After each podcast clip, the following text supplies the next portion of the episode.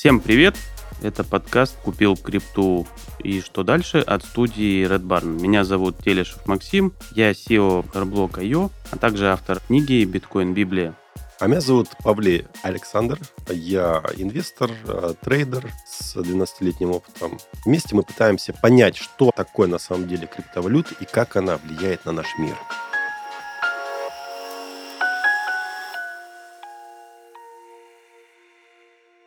Тема сегодняшнего нашего обсуждения – это Твиттер, собственно, Илон Маск и как информационные войны влияют на цену крипты.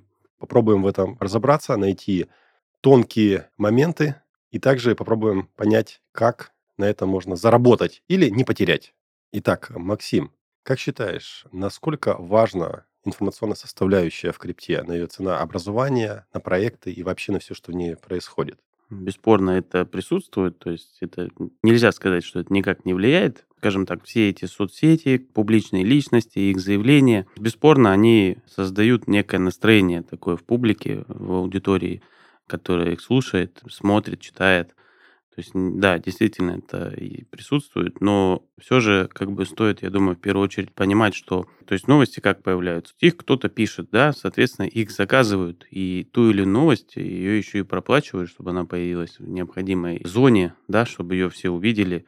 Соответственно, стоит понимать, что у каждой новости есть своя цель и определенная реакция аудитории, да, то есть, которая, на мой взгляд, должна там прогнозироваться. То есть, если новость, примеру, там какой-то твит пишет CZ, там, владелец Binance, да, то есть, наверняка он преследует чтобы люди ее услышали, увидели и там как-то себя повели. А какие основные цели могут быть? Для чего пишутся новости? Наверняка не все новости пишутся для одних и тех же целей. Есть специфические, мягко сказать. Есть, да, конечно, специфические. Ну, наверное, надо научиться э, фильтровать, потому что если реагировать жестко на те или иные заявления, в итоге, как бы, я думаю, что владельцы этих новостей всегда играют против людей, ну, против толпы, на мой взгляд. И, то есть, если тебе говорят, что вот это срочно надо бежать покупать. Ну, ты еще 10 раз подумай вообще, стоит ли вообще это делать. Ну, по сути, для чего изначально создавались новости в принципе в истории человечества? Для того, чтобы доносить какую-то информацию до людей, информировать. Вот а, выходит какой-то новый проект, либо, может быть, новая дата внедрения какой-то новой технологии, или, может быть, халвинг, либо еще что-то. Это же информационная составляющая, чтобы люди понимали, знали, потому что это будет. Да? По сути, влиять на цену изначально не должно. Как так получается, что новости, которые выходят, много новостей, так могут сильно и серьезно влиять на ценообразование того или иного актива, либо монеты, либо... Ну, скажем так, крупные игроки, то есть которые хотят, чтобы эта новость была везде услышана. Ну, например, сегодня в теме, например, Илон Маск, да, то есть э, он, да, собрал вокруг себя огромную армию подписчиков, у него больше 50 миллионов уже, то есть, может быть, даже 70, честно говоря, не слежу, сколько их, и перестал я уже, честно говоря, его твиты читать, потому что они все время заводят не туда. Ну, то есть его цель, то есть для чего ему вообще это твиты, для чего ему это покупать, на мой взгляд, пытаться управлять толпой, и цель одна, ну, на этом зарабатывать. Только такая цель на этом зарабатывать? Или все-таки, может быть, какие-то есть более полезные вещи. Более полезные. Я не знаю, зачем тебе... Вот у тебя 50 миллионов подписчиков. Ты можешь поделиться с ними своим мнением. Но если ты говоришь конкретно, покупай вот это, или там завуалированно говоришь, вот доги по доллару, и все как сумасшедшие бежали его, покупали, и вообще вот просто мне каждый знакомый подходил, блин, помоги мне, надо доги купить. Я говорю, зачем тебе доги купить? Да вот там Илон Маск написал, доги 1 доллар, как бы, да, Господи, мало ли чего он написал. И вот этот эффект толпы, все, в общем-то, бежали, бежали, покупали. Доллара он так и не достиг. Ну, все поимели как бы большой минус. Ну, кто-то заработал, кто вначале зашел. Да, но неужели, ну, да. неужели тот, кто писал эти новости, в частности, Маск опубликовал у себя, он на этом зарабатывает? Ну, Слабо в это верится. Ну, конкретно, я думаю, Илон Маск на этом зарабатывает, да. Именно он? Именно его компания. Ну, то есть люди непосредственно. То есть если брать, например, доги, то в этом блокчейне есть самый крупный кошелек, который владеет, можно сказать, просто колоссальной суммой. И если вообще посмотреть, как, ну, допустим, способ зарабатывания денег бывает разный, да, то есть есть там, допустим, у него как бизнес, к примеру, эти ракеты, да, которые спутники на орбиту вытаскивают, есть машины, которые производят. Это огромная армия людей, которых нужно содержать, да, То есть у него там проектов-то хватает, то есть они сейчас дальше и чипы разрабатывают в голову, которые будут вставляться, да. Тут еще бота он своего показал, Оптимуса, который там будет помогать настройке и так далее. Все эти бизнесы, они требуют вложений и времени, и людского ресурса, и инвесторов, и денег они требуют. По-моему, у Теслы даже на сегодняшний день минусовой доход. Но, насколько я знаю, да, когда покупала Тесла биткоин и публично об этом заявляла, после этого, конечно же, небольшой был рост, был, а, был рынок. После этого, насколько я понимаю, в отчетности они показывали убыток. Там не было какой-то прибыли. А вот теперь смотри, у тебя есть 35% доги от общей эмиссии. Соответственно, тебе нужно создать, к примеру, хайп по поводу этого всего, создать информационный повод. Можно вот сейчас, я думаю, что как только он купит Твиттер, наверняка появится какая-то оплата в доги именно э, в Твиттере, там, за посты, за рекламу, какие-нибудь ботов, там, продвижение и так далее. Ну, то есть все, что необходимо. Все это дело нагонит какую-то определенную цену, потом он эти доги сольет народу, и, в общем-то, Твиттер будет у него бесплатный.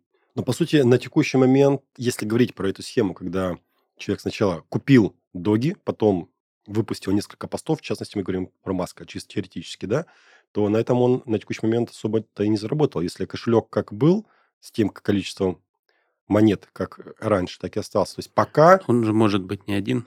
Понимаешь, они же понятно, понятно. не подписаны. То есть, э, Конечно. скажем так, да, он посмотрел. В любом случае у него наверняка есть штат сотрудников, которые изучают влияние его мнения на, на мир, на аудиторию, как они себя ведут при этом. И, соответственно, то есть они пытаются это все дело использовать в своих целях. Э, из-за его заявлений по поводу там своей Теслы также много на него в суд подавали инвесторы в связи с тем, что он как генеральный директор влияет на эти курсы, он их обваливает. Ну, в принципе, все логично. Я думаю, не зря на него в суд подают. То есть он использует э, свое положение в виде коммерческой цели, в том числе, да, то есть... Э, Интересная теория касательно схемы с Доги с Твиттером, но по сути, если исходить из этой теории, да, то основной рост именно Доги Коина, он впереди. Так как если данная комбинация должна сработать, то новый памп, он не то что на подходе, да, но в обозримом будущем для того, чтобы это все сделать. Еще раз, а, для слушателей это все теоретически, да, то есть мы пытаемся э, рассуждать, мы пытаемся думать об этом. Но если исходить из этой схемы, то надо его покупать. Вот смотри, Саша, интересный такой момент. Доги, вообще история этой валюты, она была создана за три часа. Это копия биткоина. У нее сделана безграничная эмиссия. 5,2 миллиарда токенов в год всегда будет выпускаться каждый год. Идеально. Идеальная а, схема. Да. И, собственно, та собака, которая там нарисована, почему доги, э, у разработчика, у него была собака, в общем-то, они ее по-быстрому нарисовали, воткнули в виде логотипа. То есть изначально она была выпущена как насмешка над деньгами, что люди покупают всякое говно. Ну, то есть можно было назвать это просто костями. Такие тоже есть, вон, Шибаину, там есть у нее поводок, ошейник, так монетки называются, и собака. Ну, как бы вот и все. Сначала ты покупаешь там поводок, потом ошейник, собаку, у нее еще есть косточка. Ну, то есть это, по сути, высмеивание ситуации. Но самое главное, биткоин как технология, это очень хорошая технология. И от того, что она называется Доги и была создана ну, вот на коленке, то есть копипаста, скопировали, вставили, поменяли безграничную миссию, там, назвали ее по-смешному, там, запустили, по сути, это все равно хорошая технология, у которой другие характеристики, 5,2 миллиарда токенов в год, ну, в общем-то, вот э, сколько долларов печатается в, в мире? Ну, все относительно, да. Ну, то есть те же 5,2 миллиарда долларов в год, которые будут печататься, печататься. Ну, предположим, если бы он стоил доллар, ну и пусть вот 5,2 миллиарда токенов в год каждый год печатаются. Да, на всю планету можно еще очень много лет печатать. Да, так э, ждем ли мы роста Dogecoin в связи Я с думаю, этой ждем. историей? Думаю, ждем, потому что есть на то ряд причин. Первое. Разработчики Доги находятся, в смысле, непосредственно на заводе Tesla, то есть они работают с Илоном Маском. Это никому не секрет, это открытая информация. Более того, Виталик Бутерин, который, в общем-то, основатель эфира, перешел в Dogi Foundation, и теперь он работает вместе с Илоном Маском над Доги. У них есть дорожная карта – где, в общем-то, будут запущены там Доги Спутник-1, Доги Спутник-2, один на Марс, там другой на Луну полетит. Потом у них есть такая идея как бы создания доги-радио, интернет-радио через SpaceX, в общем, через э, интернет на весь мир там. И еще много-много всяких идей у них там, если считать, что один из самых влиятельных людей в Твиттере работает над этой собачьей историей, еще и содержит всех программистов у себя, плюс еще Виталик Бутерин к нему ушел, который, да, создал на сегодняшний день вторую валюту, которая существует, и он туда же ушел, то стоит ожидать, что эти два парня со своими идеями и твиттерами, наверное, что-то нам готовят такое, и это бабахнет нормально. А еще я думаю, что если смотреть вообще еще дорожную карту, они чуть попозже хотят вообще перевести добычу этих денег, ну, скажем так, не с Proof of Work на Proof of Stake, да, то есть чтобы это владельцы крупных кошельков зарабатывали Понятно. больше. То есть вот за этим мы и ждем сейчас. Хайп этой валюты еще впереди, и если эти двое ребят, в общем-то, я думаю, собрались они не зря, наверняка что-то устроят, и их поддержат обязательно крупные игроки, биржи, пулы, трейдеры, ну, то есть побегут туда, потому что там будет толпа народу, как бы всех нужно стричь, все хотят на этом заработать, поэтому новый хайп впереди, я думаю, он будет сильный, большой, серьезный такой, и у Доги большое будущее. Иксов там будет много. В плане хайпа. В плане будущее. хайпа, это сто процентов. Если мы говорим про запуск спутника на ту или иную планету, по факту для человека, для человечества из практической точки зрения это никакой большой пользы не несет. Это крутая реклама. Вот, это просто офигенски а, крутая реклама. А, об этом и речь. Хочу подчеркнуть, чтобы наши слушатели тоже осознали, что реклама и практическая польза все-таки это разные вещи. Если мы раскручиваем какую-то монету на твиттерах, на рекламе, это не значит, что внутри нее что-то есть полезное. Я имею в виду полезное, которое можно будет пощупать деньгами, кроме раздутой капитализации, когда ее разгоняют, все покупают. Ну, вот как мы только что обсуждали, фонды покупают, трейдеры покупают, э, делаются отличные твиты, отличные новости о том, что доги это будущее, доги это потрясающе, это классно, она растет, там, допустим, достигает доллара, да, то есть э, все в шоколаде в моменте, да. Но наступает следующий момент, и процесс э, обкэшивания и э, фиксации какой-то прибыли у тех, кто это делал, если это делали целенаправленно, да, либо основной массы, которая первая начинает выходить. И происходит обратный процесс, который создает лавину падения. Так вот, обычному человеку, который вот открывает кошелек, пытается купить, надо ли ему следить за твитами, надо ли ему смотреть за этими новостями, за красивыми новостями, и вслед за этим покупать. Или стоять в сторонке и ждать. Я думаю, тут ответ будет простой. Всем достанется по вере. Тот, кто в это поверит... Интересная фраза. И он дождется момента, когда это будет выгодно. И вопрос лишь, э, если ты в это веришь, ты обязательно добьешься в этом результата. Что я в это вкладываю? То есть, если вы верите, что эти двое ребят устроят хайп на весь мир, они, скажем так, эту собачью историю разовьют очень сильно, и вы купите сейчас или чуть попозже, вы обязательно получите свой профит. Вопрос лишь только в том, верите ли вы в это. И все. И сможете ли вовремя выйти? Ну, это... надо следить, конечно. Это Хотя бы поставьте себе эти будильники автоматические, которые вас проинформируют, что вы достигли необходимой цены. Будильник в 3 часа ночи. Вы богаты. Проснулся, уснул с радостным лицом в 6 часов утра. Вы банкрот. Нет, так быстро не бывает. Дело том, Я утрирую, да. Зачем биток по миллиону долларов, если об этом никто не узнает? Ну, к примеру, там одна свеча на там, 3 секунды. Нет, она нужна на длительный период времени для того, чтобы люди были э, в шоке, и потом надо рассказать красивую историю, что потом будет еще не один уже, потом будет два, десять, и все пойдут еще по миллиону покупать. А потом можно сливать. Вот тут то же самое.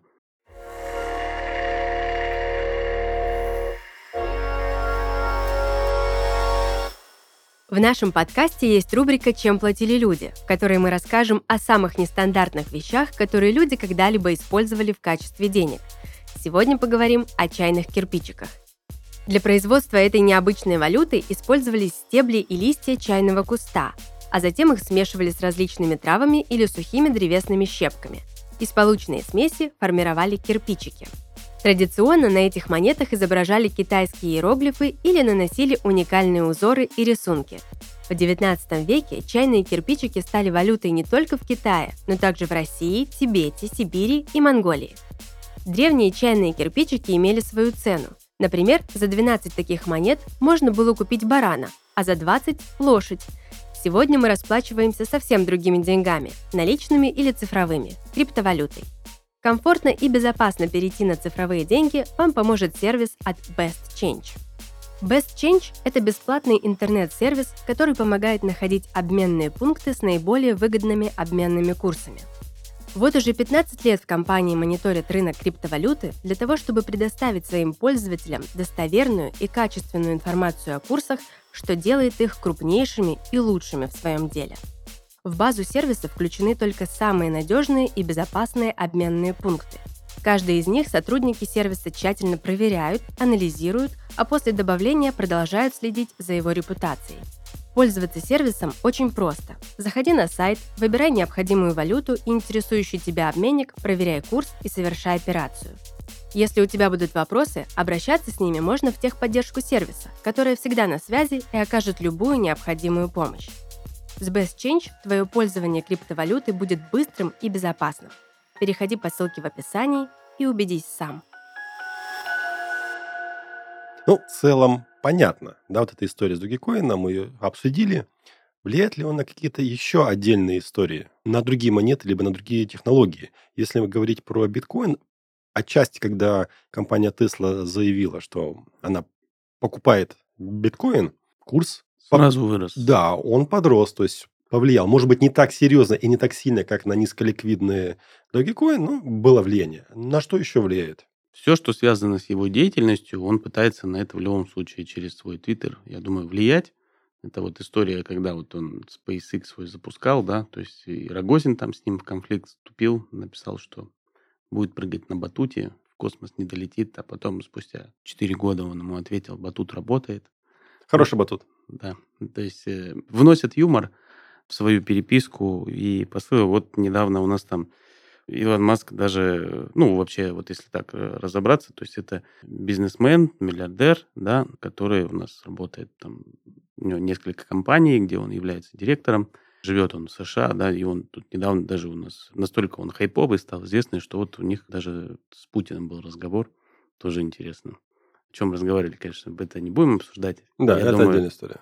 Но то, что с ним люди мечтают поговорить, факт есть, что он очень влиятельный с точки зрения своего твиттера, своих высказываний. То есть многие ждут. Если бы вот он про нашу компанию, про любую твою, мою, там, или еще про какую-нибудь что-нибудь ляпнул, то наверняка люди, как сумасшедшие какие-то, побежали бы покупать, не зная даже почему, нравится, не нравится, просто потому что он сказал. Да, да, да, но тут есть еще один э, момент. Э, момент, вот в чем отличие Dogecoin от биткоина, в ликвидности, в первую очередь мы сейчас не говорим про технологии, это в, в ликвидности, это сколько условно ты можешь в моменте купить, не сдвинув стакан. Стакан – это котировки купля-продажа. Если говорить про низколиквидные инструменты, такие как Dogecoin в моменте были, то любой, в принципе, позитивный либо негативный твит, либо новость, что угодно, могут очень быстро сдвинуть. То есть, как ты говоришь, люди прочитали и побежали начинают покупать. Если они не встречают сопротивления при покупках либо продажах, то цена очень серьезно меняется. Если ликвидность вырастает, как, допустим, это было в биткоине и с Тесла, когда они опубликовали, да, цена изменилась, но несущественно.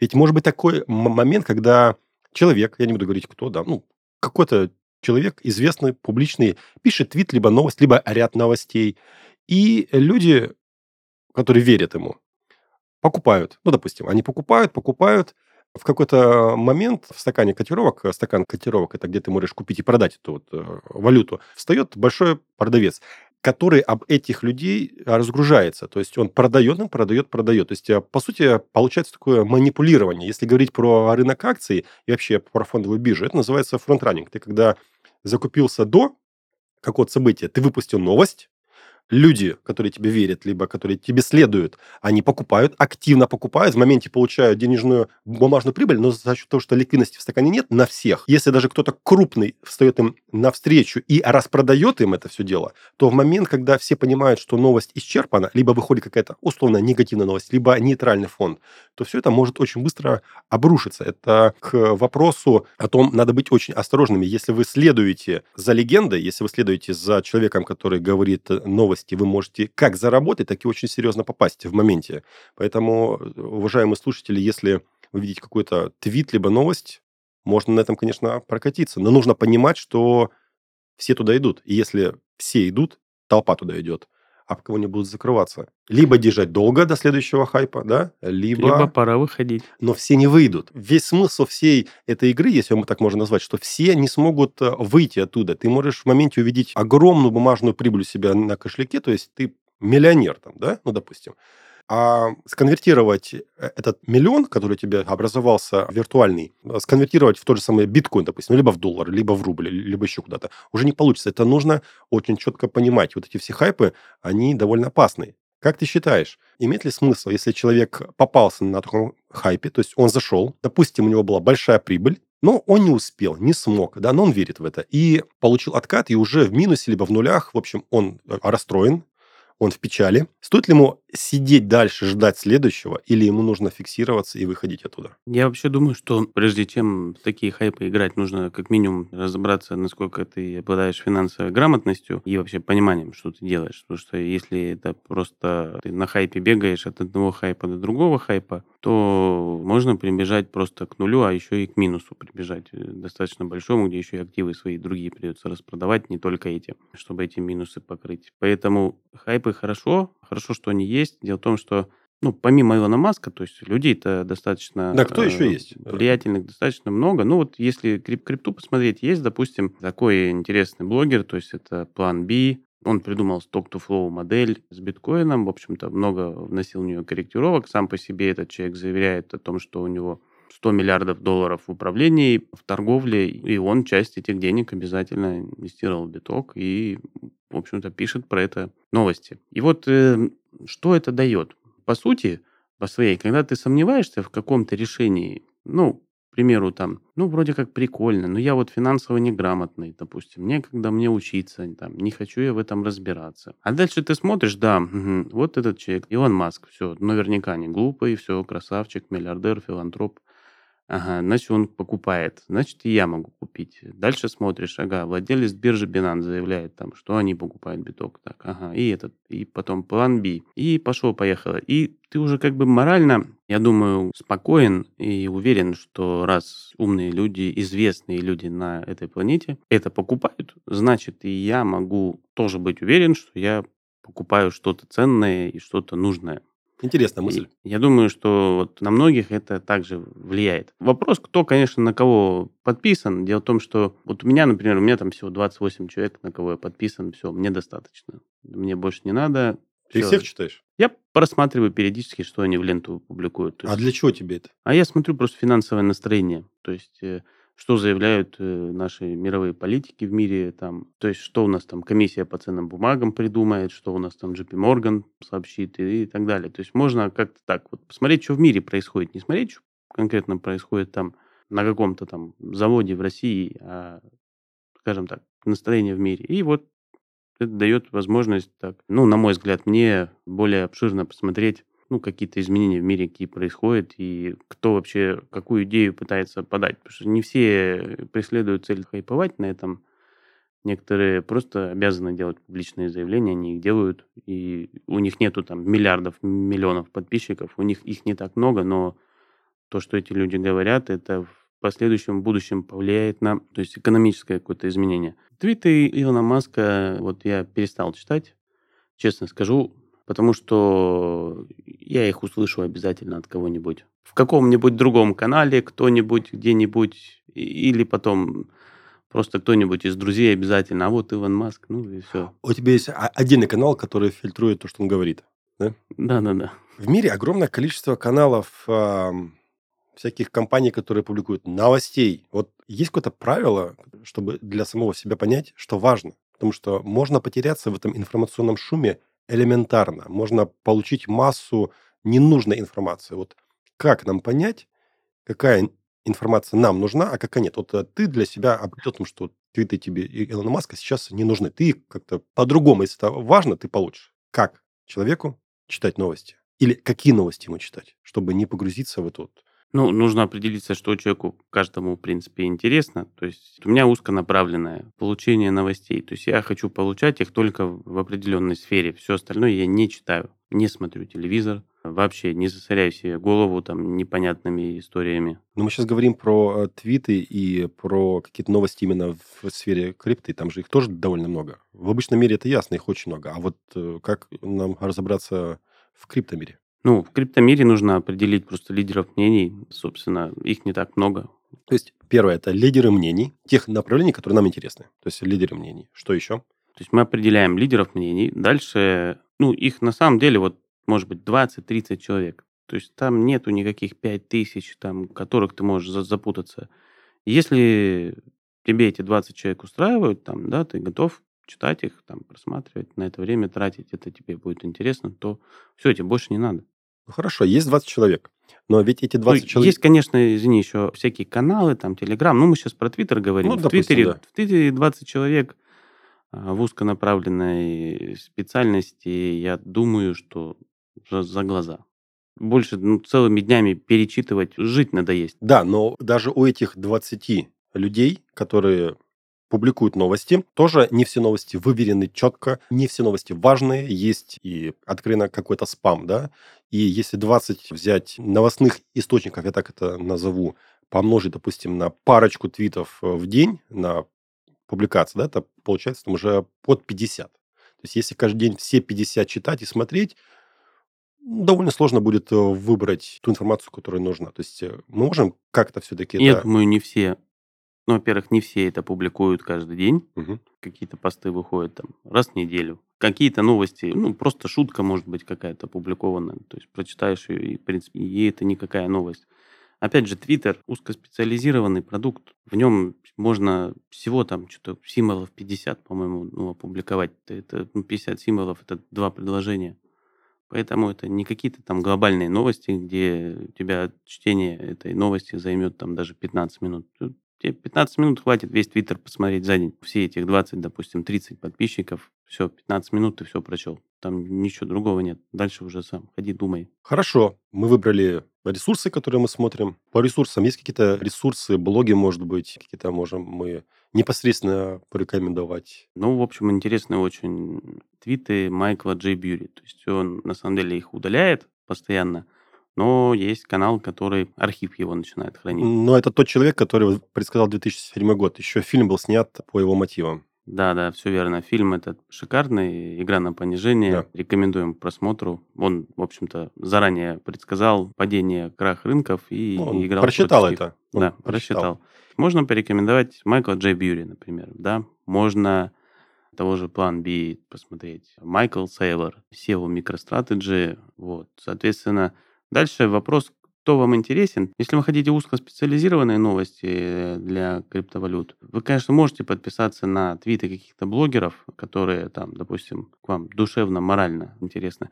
А можете подписаться на блоги, например, крупных компаний, которые создают непосредственно и двигают этот рынок. К примеру, JP Morgan, то есть у них тоже есть свой твиттер. Если вы хотите посмотреть, что мировые банкиры, в принципе, делают какую-то историю, где в общем-то, если посмотреть вообще за их историей, как бы их твитов, то когда биток на прошлом булране, да, то есть он рос, то JP Morgan заявляли о том, что да он не стоит ничего, да это вообще мусор. Ну, а вот такие у них были твиты.